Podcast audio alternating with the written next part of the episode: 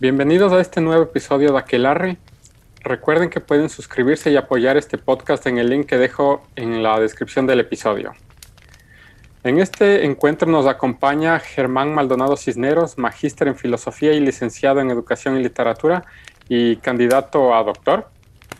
Eh, bienvenido, Germán. Gracias por acompañarnos una vez más en este episodio de Aquelarre. Muchas gracias, Eric. Aquí estamos para hablar de los temas que a ti y a mí nos preocupan y a la gente le puede interesar.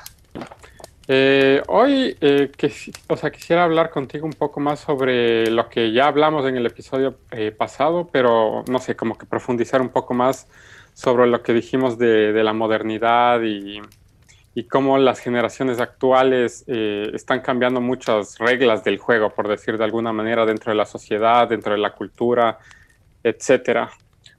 Tú, más o menos, ¿qué crees que son, o más bien, cuáles crees que son las consecuencias de, todo lo que estamos viviendo hoy en día? ¿no? Ahí creo que tenemos una pregunta de base y a la que creo que va a dirigir todo lo que vamos a tratar esta noche. Lo primero sería pensar a qué tipo de sociedad nos dirigimos, a qué tipo de ciudadanos, qué tipo de miembros de esta sociedad van a, no, van a ocurrir, y están ocurriendo y van a pasar en el futuro cercano, ¿no es cierto? Y de ahí puedes pensar dos palabras. Voy a aclararte una cosa primero. Yo soy liberal y creo en la libertad, pero hay que partir de dos ideas que yo creo que la modernidad nos legó, pero no sé si esas fueron evoluciones o estamos en este volviendo a involuciones. Es que primera idea, la idea de progreso. Recuerda que la sociedad tiene adscrito desde la modernidad. Es más, modernizar implica casi necesariamente o hacer un link cerebral a pensar que si hablas de modernizar, estás hablando de progreso. O sea, algo que está moderno es mucho mejor que lo anterior. Y no sé si la sociedad está yendo hacia un progreso. O sea, piensa lo que los padres liberales como Adam Smith, como John Locke, como toda esta gente que pensó en la libertad, desde el mismo Jean-Jacques Rousseau, cuando pensó en la educación libre, si lo que tenemos ahora efectivamente era lo que ellos creían. La libertad del individuo con una generación que no se le puede decir absolutamente nada, la que están llamándole actualmente la generación de cristal. Un grupo de gente absolutamente mm, vulnerable, absolutamente poco resiliente, que sin, sin la capacidad de trabajar y recuperarse de los avatares normales que tiene la existencia. Entonces imagínate eso, los grandes padres pensaron que vamos a llegar a una sociedad de, seres humanos libres y nos hemos vuelto esclavos del otro, es decir, de lo que decía Sartre, no que el otro es enemigo o es un, un infierno, sino que el otro es un estorbo porque está ahí, es decir, si el otro me ve feo, ya estamos pensando que me acosa, que está yendo contra mis derechos, si opina de mi vida, está metiéndose en mi existencia, cómo es posible, quién eres tú. Mira, eh, tú sabes que soy católico, pero no por católico, pero cáchale a lo que te voy a mostrar. Yo no soy pro aborto. Yo creo que el aborto no es una cuestión legal, eso debe ser una decisión ética de cada persona. Y como es de cada persona, habría que pensar quiénes están involucrados en un aborto. O sea, si eh, la mamá de un niño está en juego su vida y que ella decida abortar, me parece inteligente, me parece adecuado, me parece normal.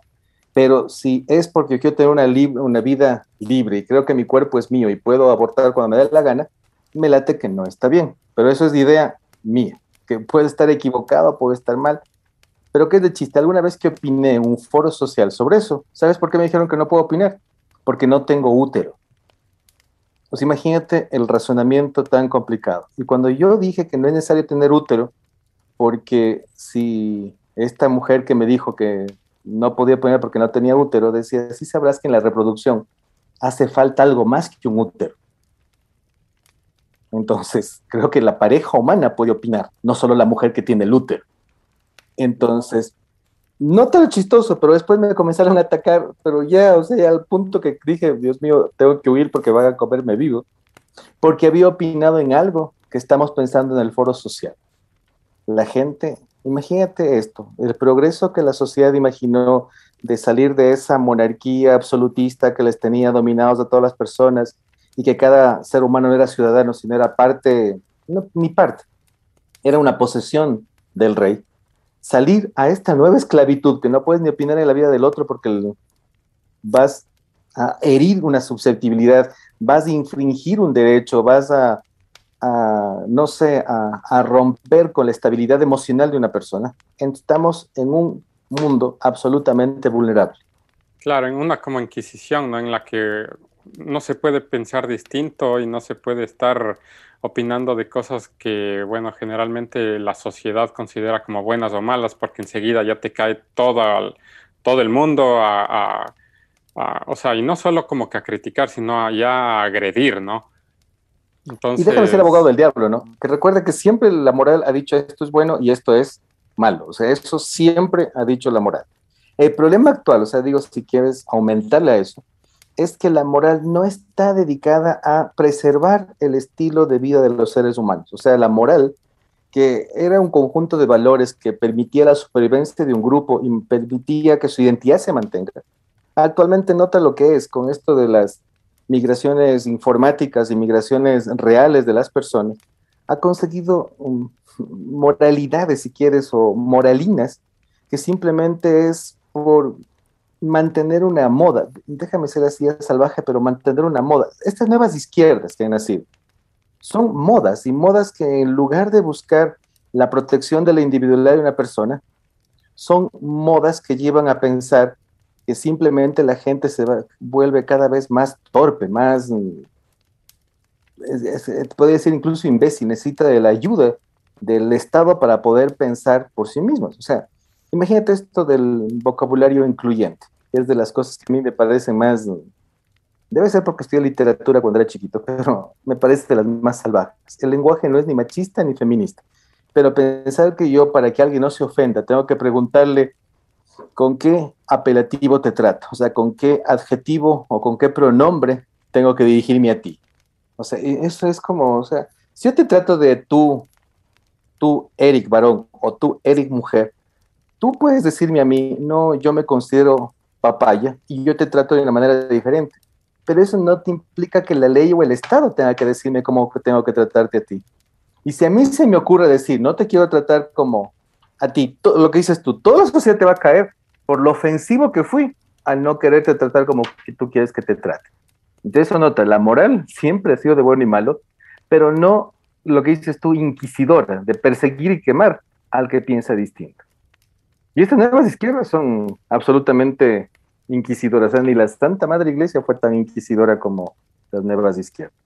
Claro, es justamente eso. Y además de que el, papel, el papel del Estado se está tornando más, más persuasivo en cuanto a la, a la, manera de pensar de las personas, ¿no? O sea, como tú dices, ahora ya no solo socialmente hay que tratar a las personas de tal manera, sino que también legalmente, porque el Estado está defendiendo eh, que, tal persona se considera un caballo, entonces tú legalmente tienes que tratarle como caballo porque si no hay tal y cual, ¿no? Lo cual, o sea, yo, yo también, o sea, pienso que la gente, o sea, en mi opinión, ¿no? La gente puede pensar lo que le dé la gana, a mí no me importa, ¿no? Si es que uno cree que es papaya, que crea que es papaya, a mí me da igual. Pero ya cuando se pasa estas cuestiones más sociales a, la, a la vida legal, digamos, en el cual esta persona quiera que se le ponga en, la cédula, yo qué sé, sexo o género, fruta. O sea, ahí yo sí tengo un problema, ¿me cachas? Porque ya estamos pasando a otro territorio en el cual eh, se están afectando, no sé, las bases institucionales de un Estado, eh, de una democracia, de, ah, una sociedad como tal, ¿no? Entonces, en ese sentido yo sí tengo un problema.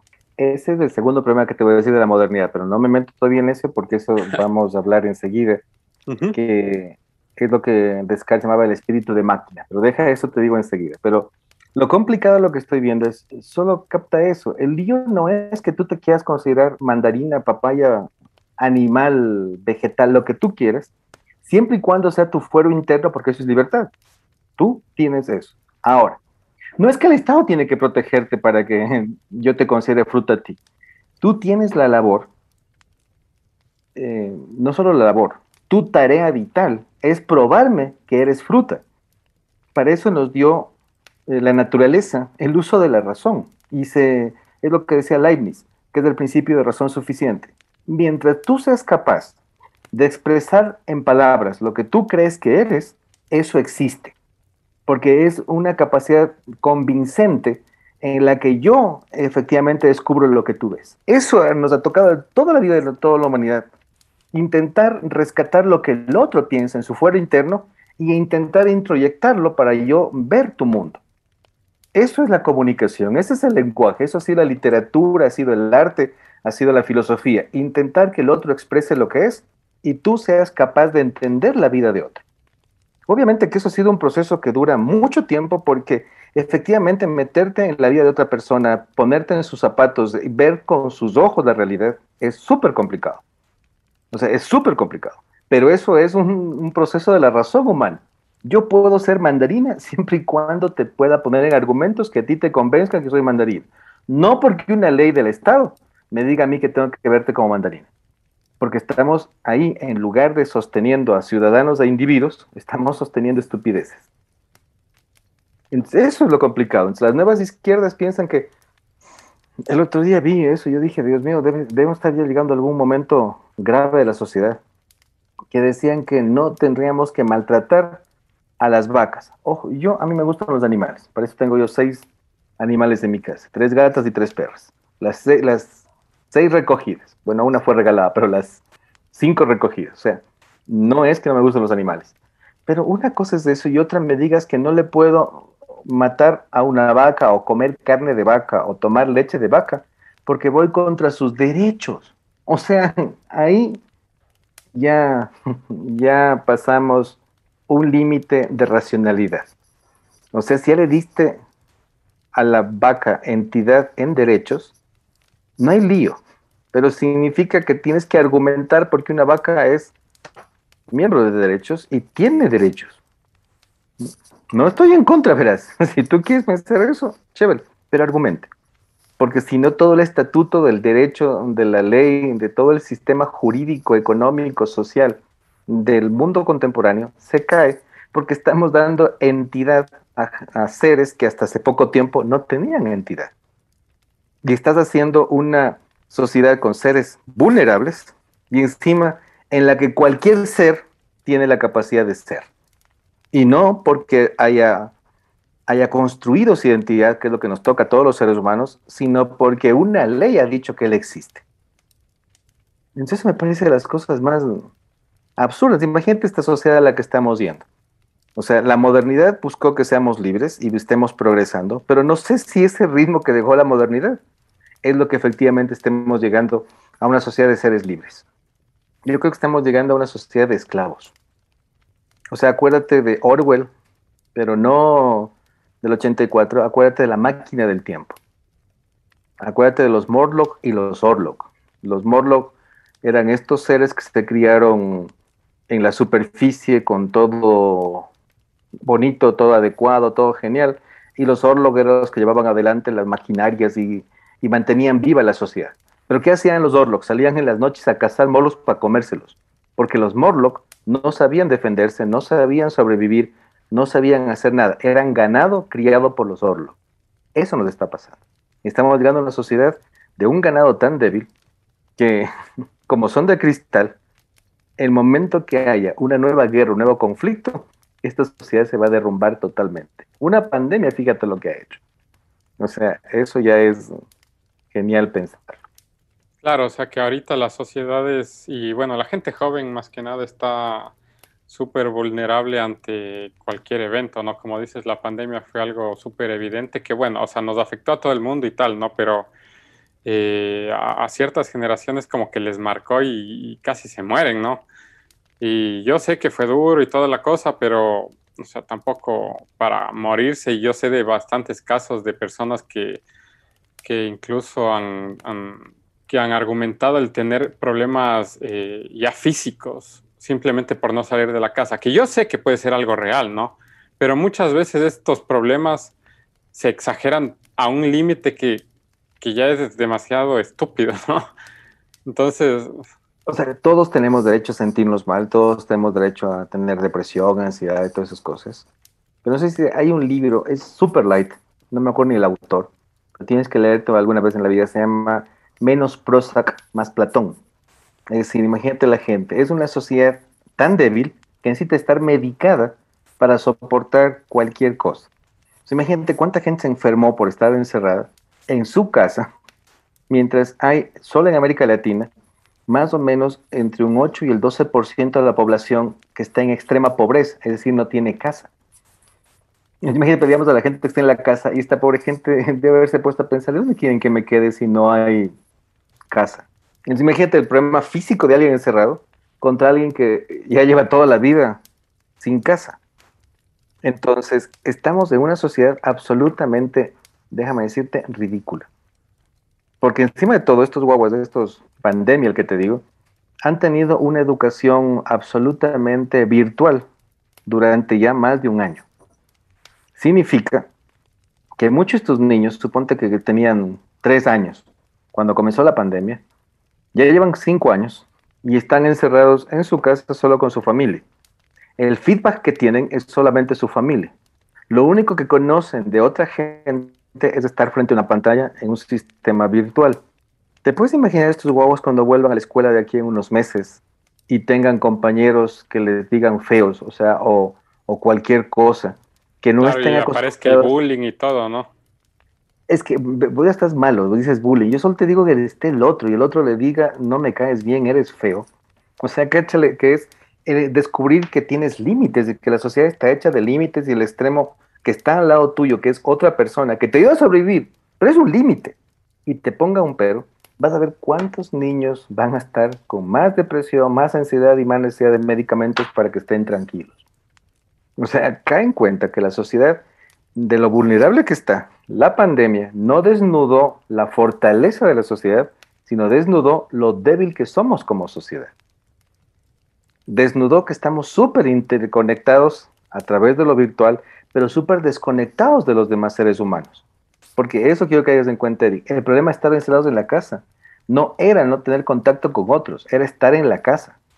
Es decir, estar en su mundo y ser conscientes que están solos. Claro, exacto, porque contacto tenías con todo el mundo, ¿no? O sea, podías hablar con quien sea, tener acceso a cualquier cosa, pero estabas físicamente solo, ¿no? ahorita mm, se alborotó que mucha gente, ahora toda su vida es absolutamente virtual. Yo paso, Eric, en reuniones todo el día y creo que ninguna reunión es física, todas las reuniones son virtuales, paso de una en otra reunión. Y en el fondo, por un lado me beneficia porque puedo estar desnudo, porque digo que se me dañó la cámara y no pasa absolutamente nada y no salgo de la casa. Pero me doy cuenta, efectivamente, que el roce social que tengo, o sea, el contacto con otros seres humanos, la capacidad de incluso conocer amigos, gente que te caiga bien, que te caiga mal, construirte como ser humano con la alteridad, no existe en lo absoluto. Pero tú y yo ya hemos tenido chance de hacer eso y sabemos lo que significa que el otro te falte.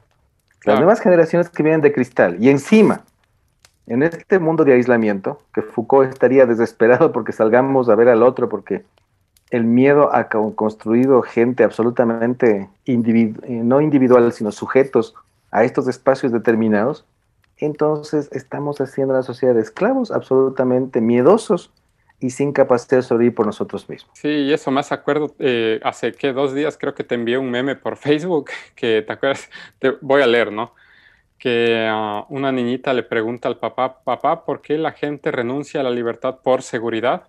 Y el papá le responde, se llama dialéctica eh, hegeliana. Ajá. Crean un problema, el problema crea una reacción si hay suficiente miedo e histeria, la gente no solo aceptará la solución que limita sus derechos, sino que la rogará. Y eso es lo que estamos haciendo, una sociedad en la que, o sea, obviamente, una enfermedad de esta magnitud, sobre todo, ¿tú ya estás vacunado? Sí, ya estoy. Yo como profesor tengo ya la primera dosis de la vacuna. Pero aquí en el Ecuador sabrás que estamos llegando, llegando, gracias a que el nuevo presidente ha tramitado vacunas, está llegando a estar vacunado el 12% de la población. O sea, los vacunados somos la minoría en este momento en el Ecuador. y la minoría privilegiada, porque yo ya medio puedo pensar que no me pongo la mascarilla, puedo pensar que si me da la enfermedad no me va a morir, o sea, pero somos pocos, ¿no es cierto? Ahora, Pero el problema no está ahí. El problema es que el miedo ha conseguido que la gente quiera que el otro esté encerrado. O sea, que el otro use la mascarilla. O sea, si el otro usa la mascarilla y me puede contagiar, yo tengo la capacidad de darle un tiro y no me contagies y ya está. Pero no, queremos que el Estado vea que el otro use la mascarilla, que el otro se vacune. Aquí querían hacer la vacuna obligatoria. Desde aquí yo decía, ¿cómo es posible que pidan que la vacuna sea obligatoria? Bueno, Después me ponía a pensar si en Ecuador el voto es obligatorio, ¿por qué no van a querer que la vacuna también sea obligatoria? Mientras más miedo hay a que renunciemos a algo, más quiere la gente estar encerrada, estar restringida, estar reglamentada, estar hundida en un montón de papeles. Claro, para sentirse segura y muchas veces también por dependencia, ¿no? Eh, a falta de esa, o sea, a falta de, sentir seguridad social, ¿no? Que en este caso mucha gente, especialmente de izquierdas, define, define como el Estado, como el todopoderoso protector de, la sociedad, ¿no? Y es lo grave, porque si el Estado tiene que protegernos a todos, no puede protegernos a cada uno con la individualidad que tenemos. El Estado tiene que buscar que todos seamos iguales. Claro. Imagínate lo que está Por regla, Por regla tenemos que ser iguales porque no puedo tener derechos distintos a los tuyos. O sea, somos diferentes.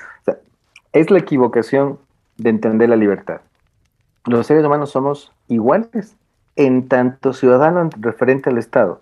Eso significa que seamos iguales, todos somos distintos. Y la tarea humana es volverte diferente del otro, esa es la individualización de la que habla Foucault. Es tomar decisiones que te conviertan en otro distinto al otro. Esto también hablaba Sartre y los esencialistas. La tarea nuestra es ser absolutamente diferente del otro, no absolutamente igual al otro. Eso es un, pongámosle bajito, un absurdo. ¿Cómo vamos a querer ser igual a otra persona? Tenemos que ser, intentar ser diferentes. Pero si tú ves la tendencia actual mundial, no intentas ser diferente al otro, intentas ser igual al otro. Coge TikTok, coge TikTok. Eso, TikTok es hermoso para darse cuenta de eso no es que buscas bailar como te dé la gana a ti, buscas seguir el trend y volverte parte de la tendencia en la que están todos. O sea, eso es lo normal en la civilización actual. Imagínate lo que significa que en lugar de buscar ser diferente, buscas ser igual. ¿Para qué? Para que nadie te critique. Y entonces, y cuando yo busco ser igual y nadie me critica y busco hasta mimetizarme con el espacio, nadie me puede decir nada porque me ataca mi, mi, mi, mi, mi, es que, mi, personalidad, digamos, para decir alguna cosa, para que no me lastimes. Entonces, esos ciudadanos, ¿qué sociedad van a sostener de aquí a unos 30 o 40 años? Imagínate, ¿qué problema pueden afrontar? Van a estar, por eso las nuevas de izquierda están tan de moda, porque necesitan un Estado que les dé haciendo, aunque eso es un quichuismo bonito, pero un Estado que haga y tome las decisiones que deberían tomar ellos como individuos. Y no es que, porque eso también en América Latina pasa, y creo que ahorita en el planeta mismo, que elegimos un presidente y él tiene que cambiar la sociedad. Él, él solito. O sea, los demás podemos dedicarnos a estar en Raskin Ball y no pasa absolutamente nada. Y eso es falso. O sea, el presidente es, en una democracia, es el presidente significa que preside a todos los demás, pero todos los demás tienen que actuar para que él pueda hacer absolutamente algo o absolutamente todo. Entonces, aquí mismo en Quito, estamos en este momento, mañana deciden si el alcalde se queda o se va. O sea, parece que se va, pero nadie sabe qué va a decir mañana el Tribunal Contencioso Electoral. Pero, cáchale el lío. Todos los problemas que tiene Quito le acusan a Yunda. Todos los problemas que tiene Quito. Yo estoy absolutamente seguro que de todos los problemas de Quito, Yunda será dueño de unos 10 a 20 y todos los demás son de cada ciudadano que hace lo que le da la gana en la ciudad. Claro. Nota lo que estás pasando. Aquí quieren que el alcalde arregle todo, pero que el ciudadano puede estacionarse donde da la gana. Digo, o sea, a ver, sea coherente. Quiere que Quito fluya el tránsito, no deje su carro donde estorba a los demás. O no use el carro cuando estorba a los demás. O intente no no hacer cosas que estorben a los demás, como ponerte tu negocio en la vereda. O sea, son cosas por lógica ciudadana. Pero la nueva gente no entiende esos problemas. Imagínate esta nueva sociedad a la que nos vamos yendo. Hay un texto de Foucault que tienes que leer que se llama una, Hacia una sociedad punitiva. Parece que Foucault vio este mundo. Estamos buscando una sociedad que el castigo y la restricción sea la norma para que todos se mantengan haciendo efectivamente lo que el Estado o alguien quiera que hagamos. Y eso es lo que está pasando poco a poco. Sí, y últimamente, o sea, bueno, no últimamente, sino como que durante que estos 20 años, la tendencia a gobiernos más eh, totalitarios, entre comillas, eh, de los cuales el gobierno y el Estado es más controlador y, como dices, con más, más punitivo sobre algunos temas, ha cogido más fuerza, ¿no? Y, o sea, y ahora, por ejemplo, comenzando con China, que está acechando cada vez más a convertirse en la primera potencia mundial, lo cual, o sea, no sé qué mensaje dará para futuras generaciones el que un país autoritario, comunista, en el cual eh, métodos de castigo se utilicen generalmente para los ciudadanos si es que se portan bien o si es que se portan mal, eh, tratándolos como ganado, ¿no? En general, porque si es que haces algo que el Estado considera bueno o malo, tienes un premio o tienes un castigo dentro de, cualquier ámbito social o lo que sea. Y, no sé, o sea, cómo podemos traducir eso para el futuro, porque digamos, o sea, se prevé que me parece que es para el 2027 o 2025, no me acuerdo, China ya va a ser la primera potencia mundial, ¿no? Y dentro del, poder, digamos, que va a tener China e, e, influencia, no sé cómo vaya a resultar eso en América Latina principalmente, que ya viene con estas tendencias, y aún más como hablamos con, la, con, la, con las nuevas generaciones que en ese momento van a ser ya adultas, ¿no? Pero, o sea, hay que ver qué, cómo van a ser esas generaciones y qué tanto van a ser dentro de la sociedad. Déjame decirte una cosa, Eric. Va a sonarte feo, pero es bonito que te lo diga así. Yo creo que China es un poquito mejor que las demás sociedades del planeta en este momento. ¿Sabes por qué? Porque es evidente lo que las demás hacen. O sea, lo único que tiene diferente China del resto del planeta es que es evidente. O sea, al menos tú sabes que China es un sistema totalitario, impositivo, que distribuye a la gente, que te dice tú puedes hacer esto, tú puedes hacer lo otro, tú no puedes hacer esto, tú no puedes tener más de los hijos que yo te permita tener. O sea, ellos lo hacen evidente. En América Latina y en el resto del planeta aún son más sutiles, pero en el fondo las nuevas izquierdas quieren que lleguemos a eso que hay una fuerza motora que nos diga cómo hacer todos los demás y cómo hacer cada cosa. O sea, por eso vuelvo y repito, China al menos es mm, de frente, o sea, no... Claro, sí, justamente porque cuando yo vivía en Shanghái, eh, o sea, ahí te controlan todo y como sabes, en cada calle, todo hay 100 cámaras en cada esquina, ¿no? Que tienen reconocimiento facial y todo. Y los manes, o sea, te muestran, te dicen, te estamos vigilando. O sea, ya no hay cosas de que ocultan y se disfrazan de que no, no, no, no estamos haciendo nada. O sea, ya te dicen, te estamos vigilando y si es que haces algo, o sea, te vas a la cárcel o lo que sea. Entonces, o sea, sí, como dices, al menos no disimulan, ¿no? O sea, allá te dicen las cosas y, y, no les da vergüenza decirle, decirle a la gente que les están viendo las 24 horas del día, cada segundo de su vida, ¿no? Y la gente está bien con eso, ¿no? Porque como mencionamos antes, o sea, tienen ese miedo y, o sea, justifican esta, este gran hermano, digamos, por el tema de seguridad, por ejemplo. Y déjame atar por ahí lo que te iba a decir, el segundo problema que vamos a tener en la nueva generación, en la nueva sociedad, que viene del efecto de la modernidad.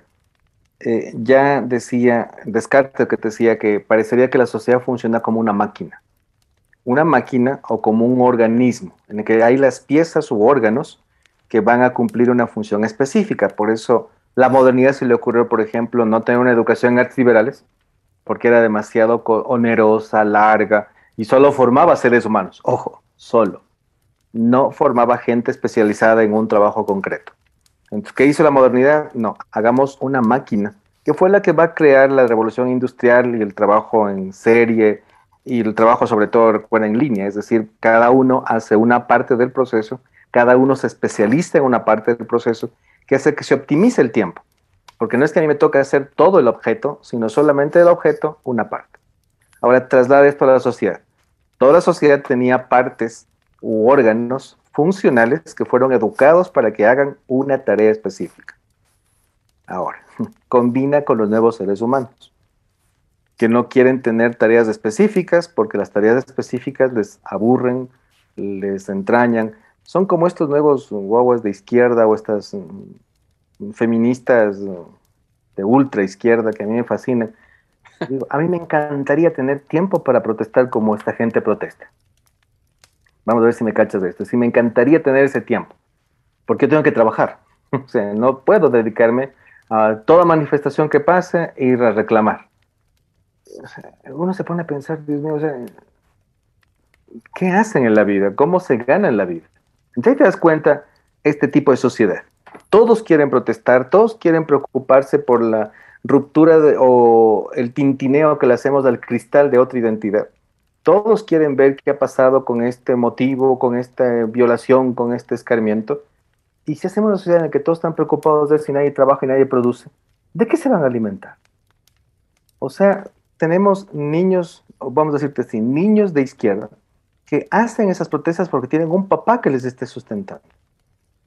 O deben tener alguien que les esté sustentando porque todavía no somos cuerpos gloriosos que vivimos del aire.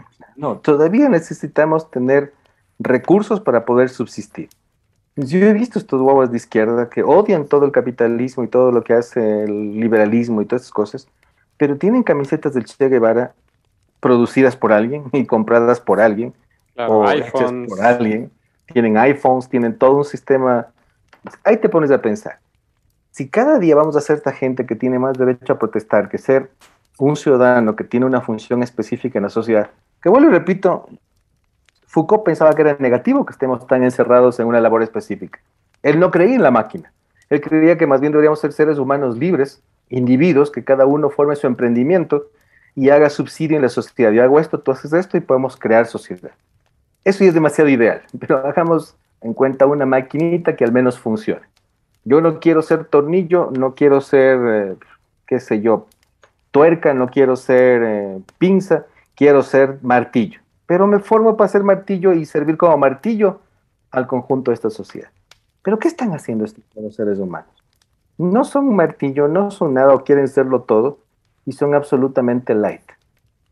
¿Qué resulta una sociedad en la que la gente se, no tiene nada de resiliencia, no se recupera del dolor y encima vive en un mundo absolutamente cerrado, en un mundo romántico, en el que consideran que, ponte pensar eso, que, que el socialismo es algo ideal. O sea, eso y es vivir en un mundo romántico que no han leído la historia de lo que ha pasado desde la revolución de Mao en China, o no saben lo que pasó con Lenin y la Unión Soviética, o no saben lo que ha pasado en Camboya o todos lados. O sea, parecería que tienen un romanticismo de pensar que la izquierda funciona, o que el liberalismo ya fracasó, o, lo que tú quieres, pero son gente que no sé cómo vaya a sobrevivir en los próximos años.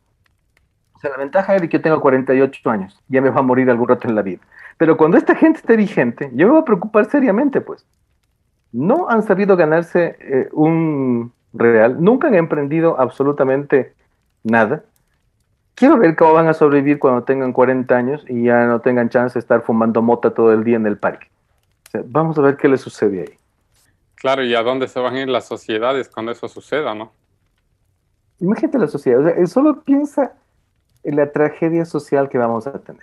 Una estructura de cristal sin gente que sea capaz de sostener ni el cristal, porque quieren que el Estado proteja, pero no se dan cuenta que ahorita el Estado está sostenido y sigue protegiendo a estas nimiedades o estas estupideces, porque lo lleva gente que no es de la generación de cristal. Pero dale 20 años y que el Estado sea reemplazado por esta gente. O sea, hay que entrar a YouTube un par de minutos para que te des cuenta el mundo tan estúpido que vivimos. Métete a YouTube y búscate. No me acuerdo ni cómo lo encontré yo, pero es de una concejal en España, no me acuerdo en qué, en qué ayuntamiento de España, en la que se queja del aire acondicionado. Oh, sí, sí, sí, vi, sí, vi que es un micromachismo y todo eso, ¿no? Exacto. Y decía, imagínate el micromachismo por poner aire acondicionado. Hubiera dicho, póngase suéter y no jodas. O sea, capta al mundo al que estamos llegando. O sea, si pongo el aire acondicionado, es micromachismo. Cuando ella sea, no la que está como concejal, sino como alcaldesa del pueblo, y digan, quiten el aire acondicionado porque eso es un micromachismo, imagínate el tipo de sociedad que vas a tener en, en 10 años. No es de gente libre. Yo he oído más de una vez que quieren que se caiga el sistema y yo, si quieres, déjame portarme socialista un rato, que se caiga el sistema. Pero bueno, ¿con qué lo va a reemplazar? Porque que caiga algo es fácil.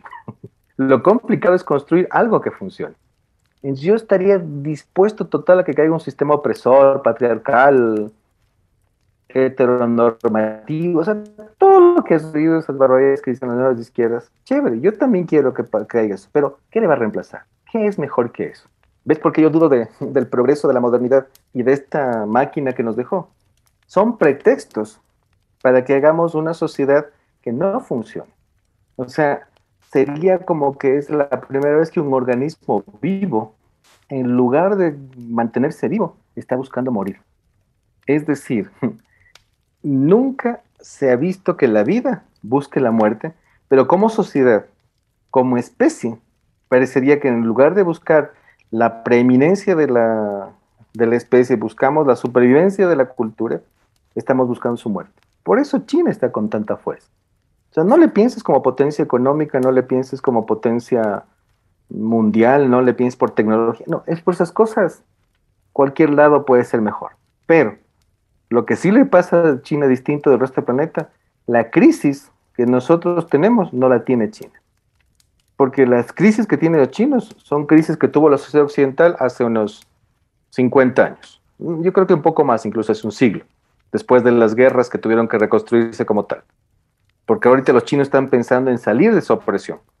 Pero nosotros ya no tenemos la opresión, ya no hay guerras. Lo peor que nos ha pasado es la pandemia, pero más de eso, no hay enemigos concretos, no hay grandes luchas. La Guerra Fría, recuerda que ahora es más tibia que mandada a hacer, o sea, no hay esos grandes enemigos. Ante esa sociedad sin líos, los occidentales han vuelto absolutamente débiles, de cristal, vulnerables, absolutamente eh, dominados por cualquier moda, por cualquier idea que le llegue a la cabeza. ¿Y tú crees que esto, esta moda, o sea, en el futuro cambie? O sea, que sea simplemente algo pasajero o crees que eso eh, vaya a prevalecer por muchos años más? Acuérdate la ley del péndulo. Para que el péndulo deje de ir hacia un lado, tiene que llegar a su punto crítico y perder la movilidad. Pero eso para nosotros va a significar una destrucción de grandes estructuras que luego reemplazarlas vas a ver que van a ser muy complicadas. Es decir, lo complicado del tipo de crisis que tenemos es que tiene que llegar a un tocar fondo. Y tocar fondo significa destruir lo poco que hayamos institucionalizado, construido como sociedades, como seres humanos, como individuos, como educación o como todo lo que tú quieras. Estamos llegando a un momento crítico en la vida de la sociedad en la que ya no está en juego solo el estilo de vida del occidente, está en juego la supervivencia del planeta. No estamos formándonos para sobrevivir. Recuerda que la inteligencia y la supervivencia siempre escogen al más apto. Y parecería que los occidentales estamos preparados para ser ineptos. Entonces, es una sociedad torpe que va a tener que derrumbarse para ver si de ahí los que sobrevivan reconstruyen algo. Eso ya ha pasado más de una vez en la historia de la humanidad. Los grandes imperios así se hicieron, con la caída de un imperio y el nacimiento de otro. Al caer un imperio caía todo, es decir, el estilo de vida, las sociedades, las formas de ser y todas las cosas. Aquí piensan que no ha cambiado nada y ha cambiado absolutamente todo. Debes haber oído, no sé cómo los términos en inglés no sé porque ni me he metido a ver para ni siquiera asustarme. Pero aquí hay un término que se introduce que es familia diversa. ¿Sabes lo que es familia diversa? Familia en que el papá o la mamá está reemplazado por otro papá u otra mamá. Entonces, es lo que se queda en cuenta. No, la familia es una. O sea, verdad que va a sonar parece de hace 500 años, pero la familia es una. Tiene papá, tiene mamá y tiene hijos. ¿Quieres tener papá, papá e hijos? Llámale de otra forma.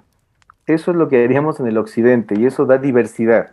Vamos a llamarle el zapallo. el zapallo es papá, papá y tiene gente unida a ellos. O mamá, mamá, llamémosle la sandía.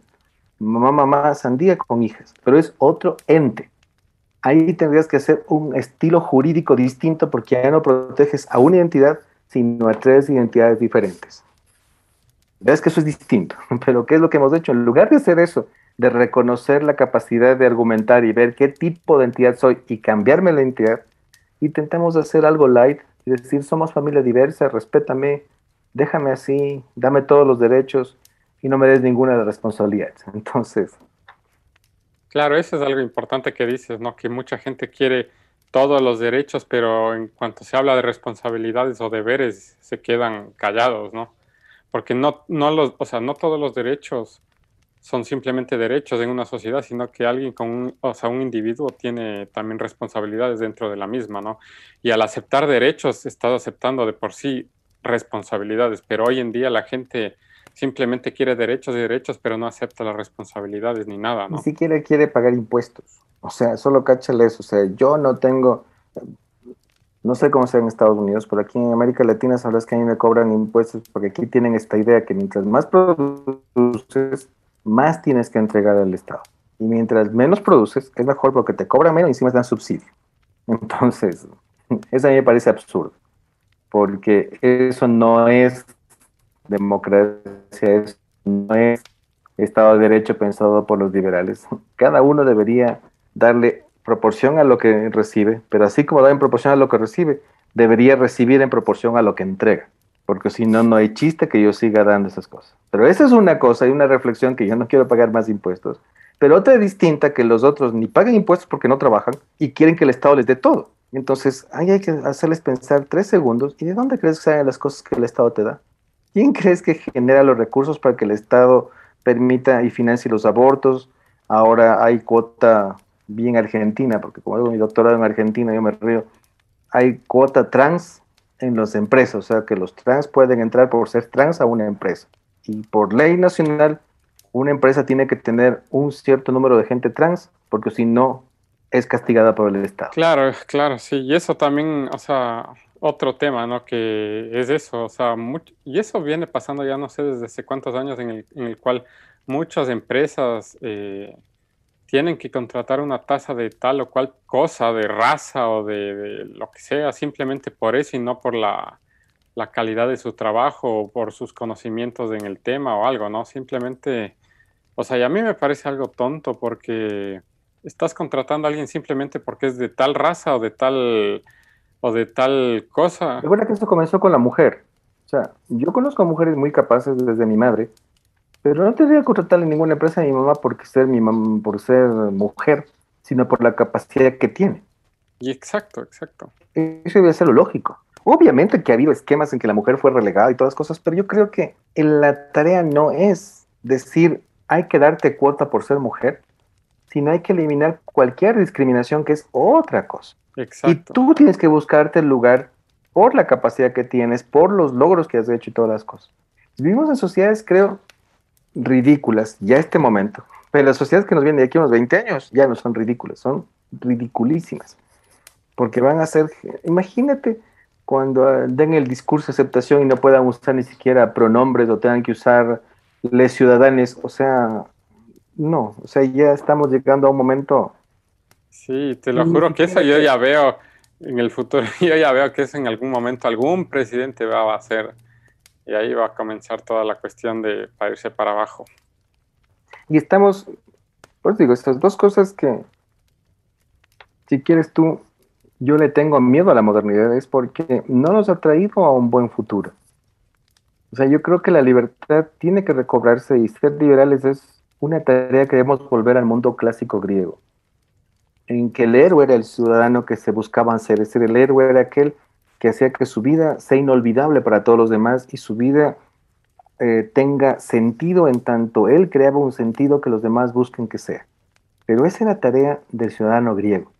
Ahora, en cambio, estamos en una sociedad débil, una sociedad en la que la gente quiere hacer TikTok o estar en Instagram y nada más. Y estamos en una sociedad en la que la se está pudriendo. En lugar de estar evolucionando y creciendo, se está pudriendo yo creo que toca ir más allá y toca pensar que no necesitamos derechos individualizados, sino necesitamos derechos humanos. Pero si yo tengo derecho, tengo que tener responsabilidades que me permiten tener ese derecho. O sea, si yo, por ejemplo, tengo derecho a la vida, tengo que renunciar a tomar la vida de nadie más, de nadie. Pero si quiero creer en el derecho a la vida. Pero entonces son temas que entonces yo quiero tener el derecho a hacer tal o cual cosa, pero no la responsabilidad que conlleva ese derecho. Y que ni siquiera me meto en el tema económico, porque eso ya es para los economistas que antes dependían de la filosofía, pero tal. ¿Te imaginas la economía de aquí a pocos años cuando la mano de obra, lo, lo laboral y lo fuerte laboral no está en los ciudadanos del occidente, sino en los del oriente. O sea que las grandes empresas no están en el occidente porque los occidentales no quieren trabajar, quieren ser hippies. Mira, yo tengo un amigo. Él, los papás son de plata, son cuencanos. Y él ha estado en tres o cuatro carreras distintas, pero nunca ha acabado ninguna. Ahora anda con un grupo de hippies que viven en Malchingui. Tiene su departamento por el Alfaro y viene de vez en cuando a su apartamento pero él piensa que puede vivir su vida tranquilo allá como hippie. Pero claro, viene de vez en cuando a Quito, se pasa con sus amigos, se baña, come cosas y se lleva malchingui y cosas que le dan sus papás. Este, a mí me, y ese no, tiene, no es culicagado de 20 años, ¿no? Ese tiene casi 40. me pongo a pensar, eh, ese es el tipo de ciudadano que vamos a tener de aquí a unos 40 años. Y no va a ser la excepción, va a ser la regla. Y los que quieran trabajar y tener una vida productiva, que quieran hacer algo por sí mismos, van a cansarse de mantener a una cantidad de vagos. Entonces, ¿qué es lo que van a hacer? También van a dejar de producir, porque si el Estado va a darme todo a mí, ¿por qué yo tengo que producir? Entonces, nota a la sociedad a la que estamos llegando. yo creo que cuando Orwell vio el 84, no creo que vio tan posible lo de la guerra, perdón, la máquina del tiempo. Pero creo que la máquina del tiempo es lo que está más cerca que le pasa a la sociedad que mismo 1984.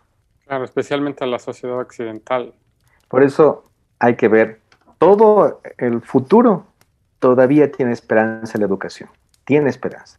Eso te a preguntar, tú como propuesta, o sea, porque aquí hablamos ya de, todo lo, malo que está pasando, ¿no? Pero eh, quisiera preguntarte para ya ir finalizando más o menos, ¿qué propuestas podríamos nosotros poner sobre la mesa para comenzar a, cambiar esto, ¿no? Como individuos, o sea, yo, tú, o sea, ¿qué podemos hacer para comenzar a, dar frente a toda esta gente, a toda esta ideología que está pudriendo una sociedad desde las raíces? Pues yo creo lo mismo que pensaban en el nacimiento de la cultura occidental. Yo creo que el primer camino es la educación, pero una educación de verdad, no una educación que quiera ser profesionales, es decir, no una educación en artes serviles, una educación en artes liberales, pero artes liberales de verdad.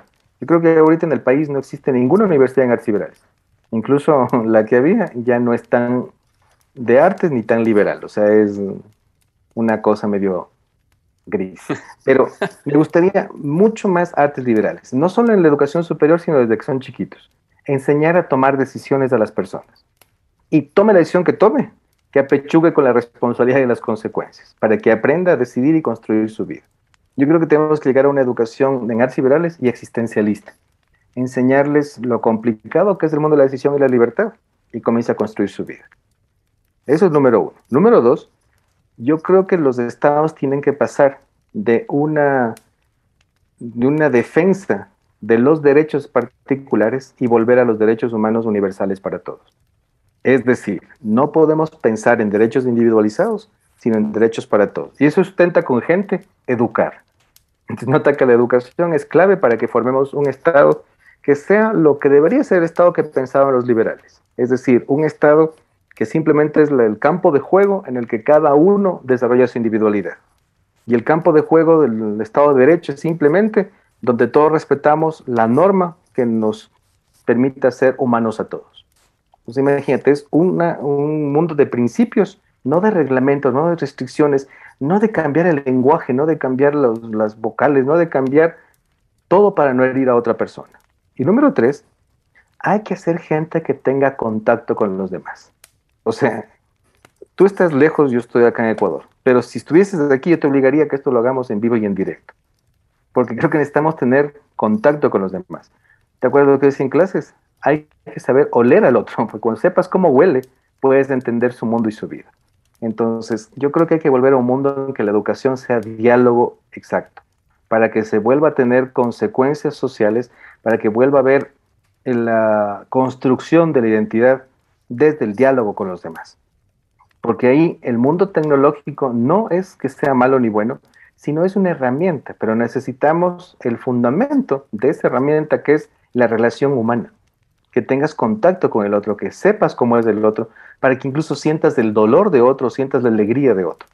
Entonces, si tú combinas las tres cosas, ciudadanos efectivamente capacitados para ser libres, en una sociedad que no busca proteger a todos, sino protegerse, que es diferente, es decir, proteger al gran conjunto para que pueda sobrevivir, puede llegar a un ideal en el que los seres humanos, de una u otra manera, pueden construirse como individuos y el otro sostenga su mano para poder caminar. Y eso no es ideal, eso ya ha vivido la sociedad, pero tenemos que volver a eso. La pandemia nos desvió estas uh, consecuencias tal vez de la globalización o el malentendimiento de las redes sociales, nos llevó a otro lado. Ahora hay que llegar nuevamente al encuentro entre seres humanos, que permita que los humanos sean humanos y las sociedades alberguen a humanos.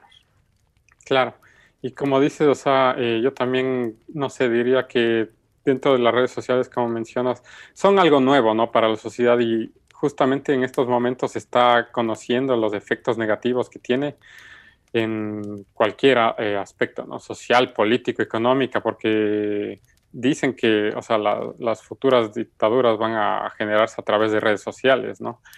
Y yo diría también que, o sea, una, algo bueno que la gente puede estar, o sea, que puede comenzar a hacer eh, para cambiar, digamos, en sus hijos o en sí mismos o en su familia, este tipo de, de, ideologías en las cuales la gente es súper sensible y tal, es simplemente ver la educación, como tú dices, ¿no? De sus hijos, o sea, qué educación están recibiendo, poner atención quiénes son sus profesores, qué les están enseñando a sus hijos. Porque yo veo mucha gente que, o sea, los papás que son despreocupados y que sí van a la escuela los hijitos y tal, pero o sea, no saben ni qué les están enseñando en las escuelas o universidades, ¿no? Y yo veo mucha gente en, universidades buenas, por ejemplo en Estados Unidos, en las cuales hay un montón de profesores con tendencias de, izquierda y tal que les meten estupideces en la cabeza y así salen, porque salen convencidos y lavados del cerebro. Entonces, o sea, yo digo, de parte de papás, hermanos, lo que sea, simplemente ver qué se está enseñando, por qué se está enseñando y si es que eso va a ser eh, fructífero en el futuro. Porque como vos mencionas, solo hace falta ver la historia y ver que muchas cosas ya, ya fracasaron 10 veces. O sea, ¿por qué volvemos a caer en eso? Porque a mí me late que, vuelvo y repito, estamos en una sociedad de cristal que no cacha a las personas que están viviendo ahí. Y como no cacha qué personas están viviendo ahí, entonces están haciendo una vida absolutamente desligada de responsabilidades. O sea, los papás te ponen en la escuela y colegio, universidad y se olvidan de ti. O sea, nota, porque están desligando su responsabilidad. No, no se ocupan de ver qué, qué estás aprendiendo qué no estás aprendiendo. Mira cuántos papás ni siquiera saben si el hijo va a la universidad. Y, o sea, ya eso ya es un progreso. Y después, ¿qué aprende ahí o qué hablan de él? No sé. Pero necesitamos una sociedad, vuelvo repito, de encuentro humano todavía. Mira, hay muchas familias y eso es chistoso solo como dato, ¿no? Que el encierro y estuvieron que estar encerrados con su familia, les desesperaba. O sea, cáchale lo genial. O sea, que significaba que antes vivían juntos, pero ni siquiera se hablaban ni se veían. Claro. Y la pandemia les obligó a que estén ahí. Mira, mi hermano me decía el otro día que ahora descubre el gran papel que tienen los profesores, porque él les tiene que ayudar a mis sobrinos en sus clases. Nota porque, porque él le toca estar ahí. Y ahora descubrió lo que significa lo que hacen los profesores. Pero ¿qué significaba que antes de no sabía lo que hacían mis sobrinos de clase? O sea, disimuladamente. Estamos, necesitamos un cambio total. O sea, si la pandemia no nos dio chance con la muerte de casi, hasta ahora creo que son 5 millones de personas, y el contagio de más de 60 millones de personas, si eso no nos dejó chance de pensar qué hacer con la vida, estamos mal todavía. Claro.